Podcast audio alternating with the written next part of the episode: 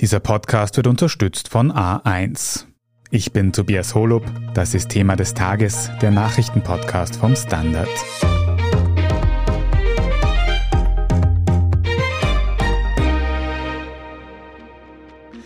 Das Gesundheitssystem in Österreich kommt zunehmend an seine Grenzen. Lange Wartezeiten, kein Platz für neue Patientinnen oder Untersuchungen unter Zeitdruck. Gerade in Kassenpraxen läuft nicht immer alles wie gewünscht.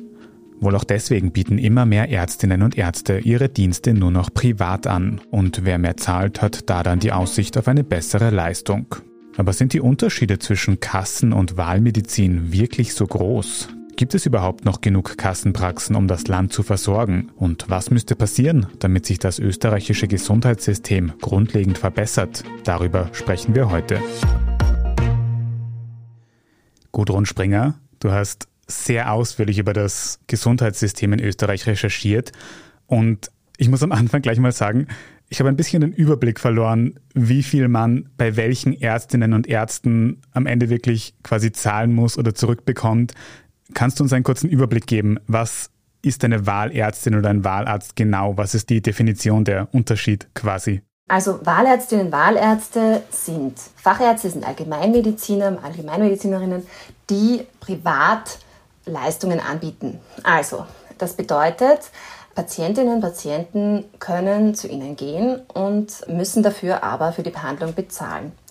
Sie sind aber nicht komplett privat zu bezahlen. Das sind dann nämlich die Privatärztinnen, Privatärzte, sondern Wahlärztinnen und Wahlärzte bieten ihre Behandlungen so an, dass sie nachher eine Rechnung legen, die bestimmte Leistungen aufzählt, die auch ein Kassenarzt erbringen würde. Ein Arzt, der einen Vertrag mit einer Krankenkasse hat. Und diese Leistungen, diese Rechnung kann man dann einreichen bei der Krankenkasse und bekommt dann auch einen Teil davon rückerstattet. Das bedeutet, Wahlärzte sind sozusagen eine Ergänzung zum Kassensystem.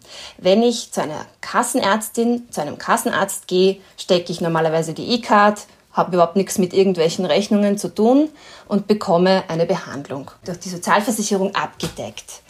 In Österreich gilt, das ist ganz wichtig, ein Grundsatz, es gilt die freie Arztwahl. Und dadurch, dass man auch für den Besuch bei einem quasi privat so zahlenden Arzt etwas rückerstattet von der Kasse, wird dieses Prinzip eigentlich noch breiter aufgestellt. Okay, also es gibt die Kassenärztinnen, wo quasi alles von der Kasse gezahlt wird. Es gibt die Privatärztinnen, wo nichts von der Kasse gezahlt wird. Ja. Und dann eben die Wahlärztinnen, wo am Ende ein Teil der Kosten rückerstattet wird. Genau.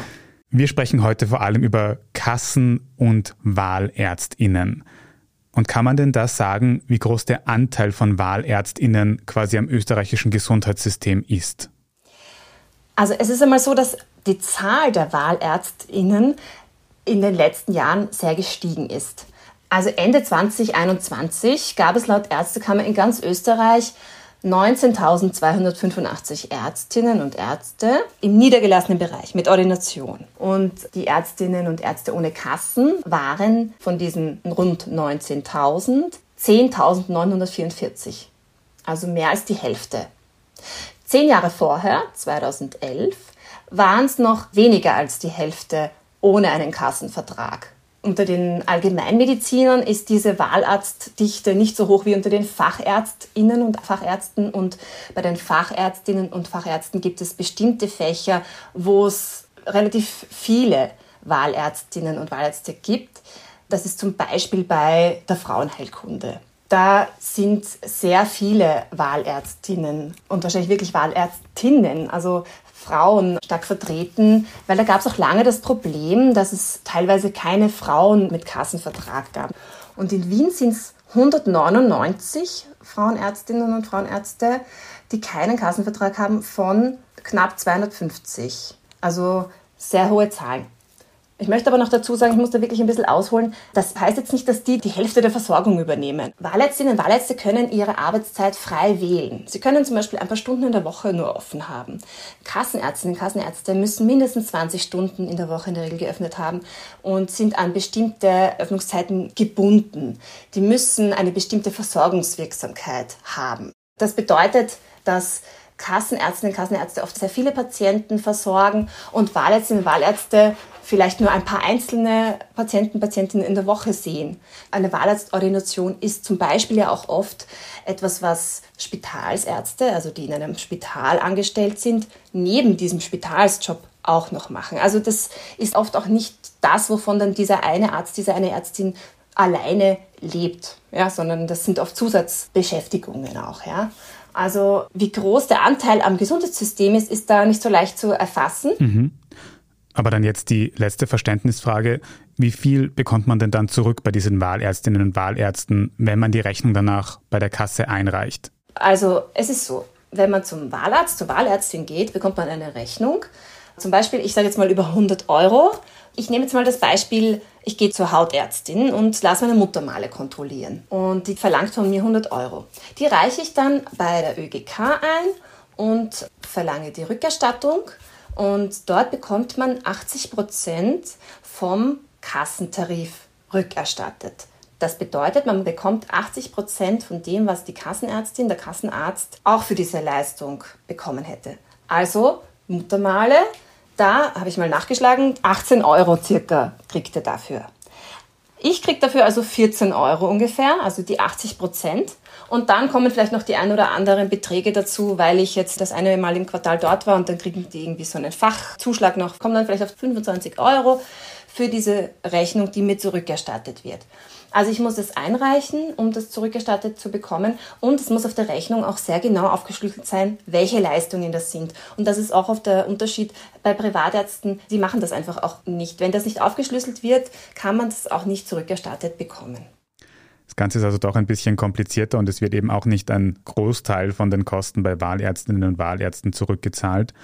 Warum wird denn jetzt zuletzt wieder so heftig über dieses ganze Wahlärztinnen-System diskutiert? Also was sind da quasi die großen Probleme, die sich auftun bei dem Ganzen? Diese Debatte war deshalb, weil von der ÖGK, also eigentlich vom Vizeobmann Andreas Huss, kam so der Vorstoß, man soll von Seiten der Kasse nichts mehr refundieren für Leute, die zum Wahlarzt gehen. Das hat jetzt auch der ÖGK-Obmann Wurzer, der sieht das etwas anders. Auch die erste Kammer wehrt sich da mit Händen und Füßen dagegen.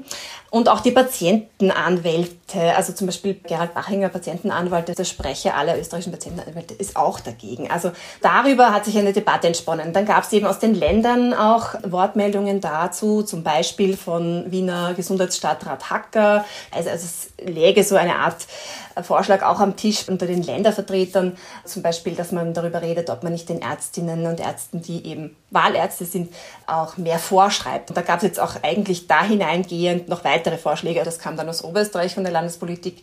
Man könnte ihnen ja auch vorschreiben, gewisse Dienste zu übernehmen, zum Beispiel eben Wochenenden oder bei Drogenambulanzen. Und vielleicht auch quasi damit Lücken schließen. Und das ist aber das eigentliche Thema, nämlich die Lücken auf Kasse. Es gibt nun mal in manchen Fächern zum Beispiel ganz, ganz heiß diskutiert wird oft über das Thema Kinderärzte, Kinderärztinnen. Da gibt es auf Kasse einfach Lücken. Da gibt es zu wenige, da gibt es ganz viele Wahlärztinnen und Wahlärzte in diesem Fach, weil der Bedarf da ist. Und das ist deshalb so, weil das Kassensystem aus Sicht der Ärztinnen und Ärzte unattraktiv geworden ist. Wenn man einen Kassenvertrag hat, hat man sehr viele Dinge, die vorgeschrieben sind, eben gewisse Öffnungszeiten etc. Man muss ganz genau die Einzelleistungen, die erbracht werden, also wenn Patienten behandelt werden, alles, was da irgendwie getan wird, muss abgerechnet werden, einzeln. Diese Tarife, die da bezahlt werden, daher ist es von Ärzteseite oft Design nicht hoch genug, nicht angepasst worden etc. Also da gibt es einfach viel Diskussionsstoff, da geht es ums Geld, das ist klar. Also auf der einen Seite gibt es Lücken in der Versorgung und auf der anderen Seite einfach finanzielle Fragen, vor denen Ärztinnen und Ärzte stehen. Schauen wir uns an, was die betroffenen Personen dazu sagen. Pia Kruckenhauser, du hast Erfahrungsberichte eingeholt von Ärztinnen, von Patientinnen und fangen wir mal an mit Menschen, die in Kassenpraxen behandelt worden sind. Welche Erfahrungsbericht hast du da gehört über diese Behandlungen? Das fängt schon einmal an bei den Wartezeiten. Mir hat etwa eine Patientin erzählt, dass sie einen Termin bei einem Kardiologen gebraucht hätte, weil sie Herzbeschwerden hatte. Die Dame ist 71. Sie hätte Monate gewartet, also ist sie zum Wahlarzt gegangen und das war gut so, weil sie einen Eingriff braucht. Sie hätte natürlich in eine Spitalsambulanz gehen können, aber diese Lösung ist halt auch nur bedingt attraktiv, weil auch da nur sehr wenig Zeit für ein ausführliches Gespräch über Vorerkrankungen herrscht und selbst wenn man dort öfter hingeht, man bekommt nie den gleichen Arzt zu Gesicht, hat immer den, der Dienst hat und bei der Dame war das speziell ein Problem, weil die hat rheumatoide Arthritis und das kann theoretisch auch das Herz betreffen. Das heißt, man braucht da wirklich ein ausführliches Gespräch. Eine andere Patientin hat mir erzählt, die hat die Autoimmunerkrankung Lupus. Sie findet keinen Kassengynäkologen, der sich mit dieser Krankheit auskennt. Man muss wissen, dass das gerade im gynäkologischen Bereich ein Thema ist, weil man da sehr oft Zysten bekommt. Das muss man entsprechend abklären. Und auf Kasse gibt es einfach keine Experten. Und dann ist ein ganz wesentlicher Punkt, den wir eh schon angesprochen haben, die Zeit. Viele PatientInnen, vor allem jene mit komplexeren Krankheitsbildern, haben den Eindruck, dass sie ihre Befunde nicht ausreichend besprechen können, um gut behandelt zu werden. Das ist auch beim Hausarzt ein Riesenthema. Gerade da wäre ja das Gespräch so wichtig, damit eine fachliche Person den Überblick hat und alle Ärzte sozusagen vereinen kann. Und diese Zeit gibt es einfach oft nicht. Ich glaube, das ist wirklich das Hauptproblem. Jetzt hast du schon gesagt, dass gerade diese Wartezeiten auch durchaus gefährlich werden können. Was sagen denn eigentlich Kassenärztinnen und Kassenärzte selbst dazu? Wie begründen sie diese doch Probleme? Also es hat tatsächlich sehr viel mit dem System zu tun. Bei einem Hausarzt wird man relativ schnell einen Termin bekommen, sofern man dort schon Patient ist. Es gibt auch Gegenden, die einfach sagen, wir können keine neuen Patienten aufnehmen. Aber insgesamt, vor allem bei den Fachärzten, hat das sehr viel mit dem System zu tun. Mir hat eben eine junge Augenärztin zum Beispiel erzählt, die hat ihre Praxis jetzt seit ungefähr einem Jahr auf Kasse. Sie hat bereits sechs Monate Wartezeit für neue PatientInnen. Das liegt auch daran, dass ihre Patientinnenanzahl gedeckelt ist. Sie kann etwa nur 1200 Patientinnen pro Quartal mit E-Card abrechnen. Ab dem 1201.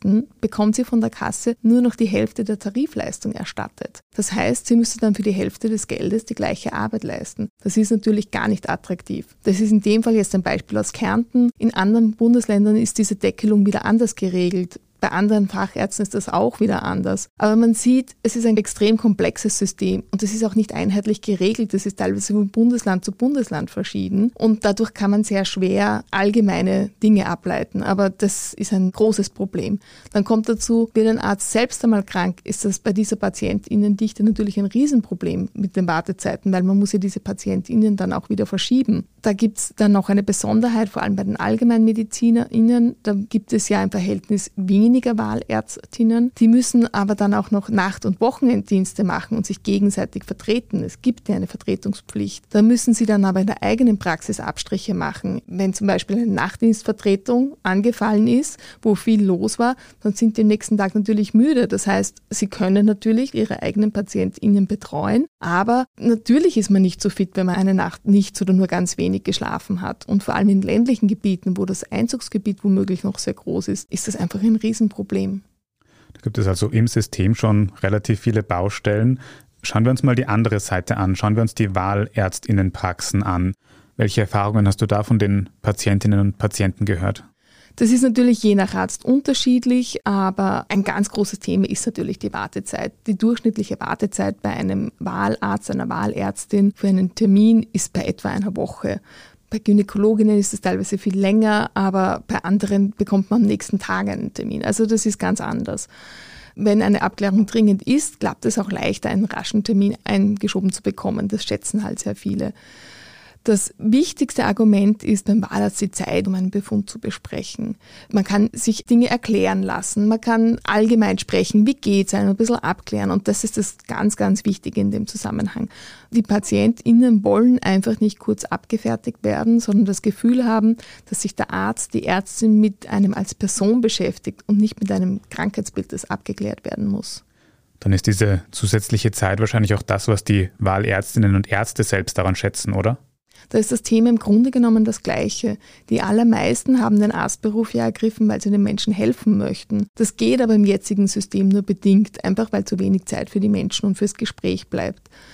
Dazu kommen die vorhin schon angesprochenen Auflagen bei den Kassenstellen. Eine Vorgabe ist zum Beispiel im Normalfall, dass die Ordination an fünf Tagen pro Woche geöffnet sein muss. Ist man nicht da, egal ob wegen Urlaub, Krankheit oder Weiterbildung, muss man eine Vertretung organisieren. Man kann auch nicht einfach etwa eine Vier-Tage-Woche machen. Und dann kommt natürlich schon auch noch die finanzielle Seite dazu. Man kann als Wahlarzt, als Wahlärztin mit weniger Aufwand und angenehmerem Arbeiten besser verdienen. Das tut natürlich auch der Work-Life-Balance gut. Es ist natürlich ein größeres finanzielles Risiko, wenn man eine Wahlarztpraxis aufsperrt, aber im Normalfall geht das ja gut. Hast du eigentlich unter den Ärztinnen und Ärzten Reaktionen gehört auf diese Reformdiskussionen, die es in letzter Zeit wieder gibt? Wie stehen die dazu? Also prinzipiell höre ich fast ausschließlich Unzufriedenheit mit dem aktuellen System. Das kann man schon sagen. Und das ist nicht erst seit jetzt, seit kurzem, sondern das ist schon seit Jahren so. Klarer formuliert ist das natürlich von Wahlärztinnen, aber die sind ja oft auch aufgrund des Systems in der Wahlarztpraxis.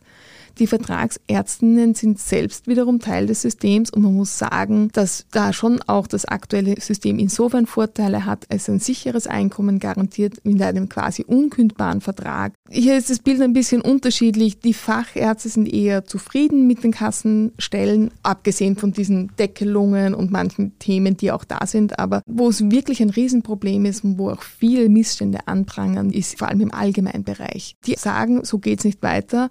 Was meine Erfahrung ist, ist, dass oft quasi der Überblick fehlt. Also es fehlt der Überblick, wie man dieses System ändern könnte. Das ist aber auch nicht Aufgabe der Ärztinnen und Ärzte, das ist definitiv Aufgabe der Standesvertretungen, der Gesundheitskasse und der Politik. Und ich habe schon den Eindruck, die allermeisten würden eine Reform ganz klar begrüßen. Aber es ist sehr, sehr schwierig hier, das einheitlich zu sagen, weil eben so viele verschiedene Interessen da sind.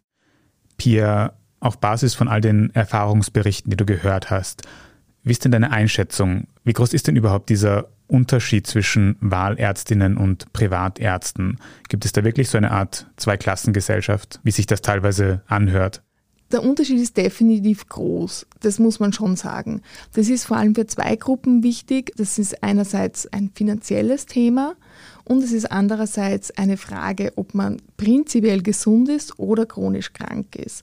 Weil wenn man prinzipiell gesund ist, dann sind Wartezeiten zwar sehr nervig und unangenehm, aber man kann sie in Kauf nehmen, weil man hat ja kein Problem. Wenn man prinzipiell krank ist, vielleicht sogar chronisch krank, dann hat man oft nur den Weg zum Vertragsarzt, zur Vertragsärztin, weil man sich Wahlärzte gar nicht leisten kann. Man muss dazu sagen, dass viele Menschen oder nicht wenige Menschen, die zu Wahlärztinnen gehen, auch eine Zusatzversicherung für diesen Wahlarzttarif haben. Das heißt, man muss sich zwar auch auch die Zusatzversicherung selbst bezahlen. Das muss man sich auch einmal leisten können, aber man bekommt dann diese höheren Honorare auch wieder voll zurückerstattet.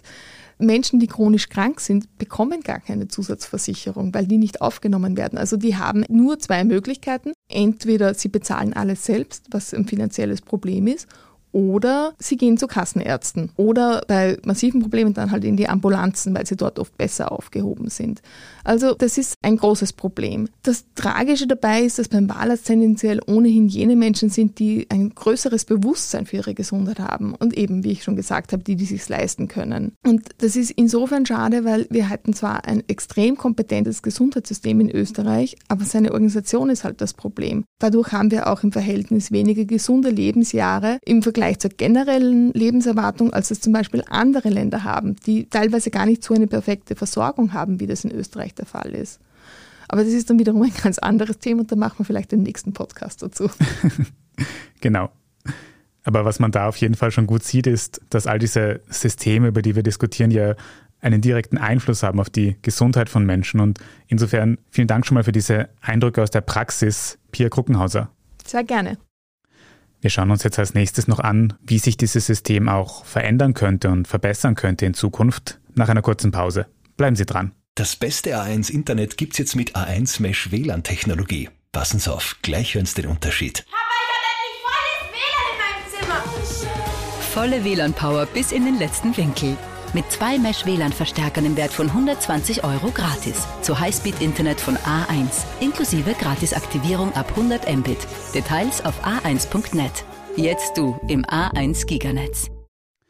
Gudrun Springer, wir kommen nochmal zurück zu dir und zu der Frage, wo du denn am meisten Verbesserungspotenzial siehst. Also wie könnte man denn dieses System der Wahlärztinnen und Kassenärztinnen am besten reformieren? Also ich glaube, da gibt es Expertinnen und Experten, die das noch besser beantworten könnten. Aber ich denke, es ist einfach wichtig, dass eben die Basisversorgung, die Grundversorgung von Patientinnen und Patienten in Österreich muss auf Kasse gewährleistet sein und Wahlärztinnen sollen wieder dafür da sein, wofür sie ursprünglich gedacht waren, als Ergänzung. Und wenn jemand es sich leisten kann und ein gewisses Service möchte, dann soll es möglich sein, zum Wahlarzt, zur Wahlärztin zu gehen. Aber die Versorgung auf Kasse muss halt schon lückenlos vorhanden sein und derzeit gibt es da Lücken. Was sicher eine große Hoffnung ist, sind zum Beispiel die Primärversorgungszentren, die werden ausgebaut, da fließt jetzt auch EU-Geld hinein weil die ein Arbeiten in einem Team möglich machen. Das bedeutet für Ärztinnen und Ärzte, dass sie sich gegenseitig auch aushelfen können, dass sie sich austauschen können, dass sie auch begleitende Berufsgruppen in ihrer Ordination haben. Das ist ein anderes Arbeiten als eine Einzelperson, die in ihrer Region alle versorgt und da auch ihre Wochenenddienste etc. hat. Ja, und man könnte auch, und das ist schon auch in Diskussion irgendwie, wie man das alles abrechnet. Es das heißt immer wieder seitens der Ärztekammer, dass die Ärztinnen und Ärzte auf Kasse einfach wahnsinnig viel Bürokratie haben und dass es einfach sehr viel administrativen Aufwand gibt. Und das für eine Einzelperson, eine Einzelordination kann man sich vorstellen, da hat man eh schon sehr viele Patientinnen und Patienten und dann könnte man da auch an einer Schraube drehen. Also ich glaube, es sind mehrere Dinge in diesen Szenarien, also wenn sich das System positiv verändern würde, wie würde das für die Patientinnen und Patienten am Ende ausschauen? Was wäre das Best-Case-Szenario? Ja, dann würde ich oder du, wir würden bei einer Ärztin, beim Arzt anrufen, wenn wir was brauchen. Wir würden zeitnah einen Termin bekommen und wir müssten nur unsere E-Card stecken. Ich glaube, das wäre ideal. Und wenn du aber sagst, äh, aha, in drei Wochen, na, ich möchte aber morgen, weil übermorgen fahre ich auf Urlaub, dann musst du halt bei der Wahlärztin oder Wahlarzt deines Vertrauens anrufen und schauen, ob du noch rascher einen Termin bekommst. Und weil ich auch vorher die ganze Zeit darüber gesprochen habe, dass sich halt für die Ärzte das Kassenvertragssystem verbessern soll, also das attraktiviert werden soll. Eine Folge daraus ist immer, dass es für die Patienten und Patientinnen besser sein soll. Derzeit sind ja Vertragsärzte, also Ärzte, die einen Vertrag mit der Krankenkasse haben, überrannt. Da gibt es einfach einen riesen Druck auf die. Die haben oft das Gefühl, sie müssen einen nach dem anderen abfertigen. Wenn sich das verbessert, das wäre natürlich für Patienten der Idealfall. War wahrscheinlich ein bisschen Wunschdenken dabei, aber es klingt auf jeden Fall schon mal gut. Wir werden sehen, wo die Diskussionen in den nächsten Wochen und Monaten dann noch konkret hinführen. Auf jeden Fall vielen Dank für diese Einschätzungen, Gudrun Springer. Sehr gerne. Und auch Ihnen, liebe Zuhörerinnen und Zuhörer, vielen Dank fürs Dabeisein. Wenn Ihnen diese Folge von Thema des Tages gefallen hat, dann abonnieren Sie uns doch auf Ihrer liebsten Podcast-Plattform. Dann haben Sie auch keine lange Wartezeit auf die neueste Folge. Jetzt aber dranbleiben, wir machen gleich weiter mit unserer Meldungsübersicht. Das beste A1 Internet gibt's jetzt mit A1 Mesh WLAN Technologie. Passen Sie auf, gleich hören Sie den Unterschied. Papa, ich habe endlich volles WLAN in meinem Zimmer. Volle WLAN-Power bis in den letzten Winkel. Mit zwei Mesh-WLAN-Verstärkern im Wert von 120 Euro gratis. Zu Highspeed-Internet von A1. Inklusive Gratisaktivierung ab 100 Mbit. Details auf a1.net. Jetzt du im A1 Giganetz. Und hier ist, was Sie heute sonst noch wissen müssen.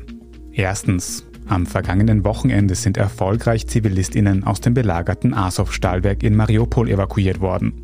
Russland spricht von 80 evakuierten Personen, laut der Ukraine sind es rund 100. Die Evakuierung wurde von den Vereinten Nationen durchgeführt, in Abstimmung mit dem Internationalen Roten Kreuz, der Ukraine und Russland. Zum Zielort der Evakuierungen gibt es unterschiedliche Angaben. Der ukrainische Präsident Volodymyr Zelensky spricht etwa von der ukrainisch kontrollierten Stadt Saporischia. Vor der aktuellen, erfolgreichen Evakuierung sind ähnliche Aktionen häufig gescheitert. Heute Montag soll ein weiterer Evakuierungsversuch aus Mariupol stattfinden. Zweitens, ebenfalls heute Montag beraten die Energieminister der EU darüber, wie sie auf den Gaslieferstopp in Polen und Bulgarien reagieren sollen. Russland hatte dort ja in der vergangenen Woche aufgehört, Gas zu liefern, weil die betroffenen Länder ihre Rechnungen nicht wie vorgegeben in Rubel gezahlt hätten, wie Russland sagt.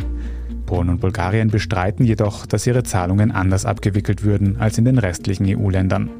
Bei den Gesprächen in Brüssel soll es jetzt vor allem um die Versorgungssicherheit beim Heizgas gehen. Darüber hinaus dürfte aber auch über einen möglichen Einfuhrstopp für russisches Öl diskutiert werden. Der deutsche Wirtschaftsminister Robert Habeck hatte da zuletzt Zustimmung signalisiert. In aktuellen Statements tritt er aber wieder auf die Bremse. Und drittens, der Ex-Tennisstar Boris Becker wurde Freitagnachmittag von einem englischen Gericht zu zweieinhalb Jahren Gefängnis verurteilt. Die Geschworenen hatten Becker zwar in 20 Anklagepunkten freigesprochen, in vier schwerwiegenden Punkten habe sich Becker demnach aber schuldig gemacht, etwa beim Vorwurf der Insolvenzverschleppung. Becker selbst gibt zu, er sei in eigenen Worten zu faul gewesen, um gewisse Dokumente über seinen Insolvenzfall überhaupt zu lesen. Bei guter Führung könnte Becker nach etwa der Hälfte seiner zweieinhalbjährigen Haftstrafe auf freien Fuß kommen. Alles weitere zum aktuellen Weltgeschehen lesen Sie wie immer auf der Standard.at. Falls Sie Feedback oder Anregungen haben, dann erreichen Sie uns gerne unter podcast.derstandard.at. Wenn Sie unsere journalistische Arbeit unterstützen möchten, dann können Sie das zum Beispiel mit einem Standard-Abo tun. Oder wenn Sie über Apple Podcasts hören, dann auch mit einem Premium-Abo auf der Plattform. Vielen Dank für die Unterstützung. Ich bin Tobias Holub, Baba und bis zum nächsten Mal.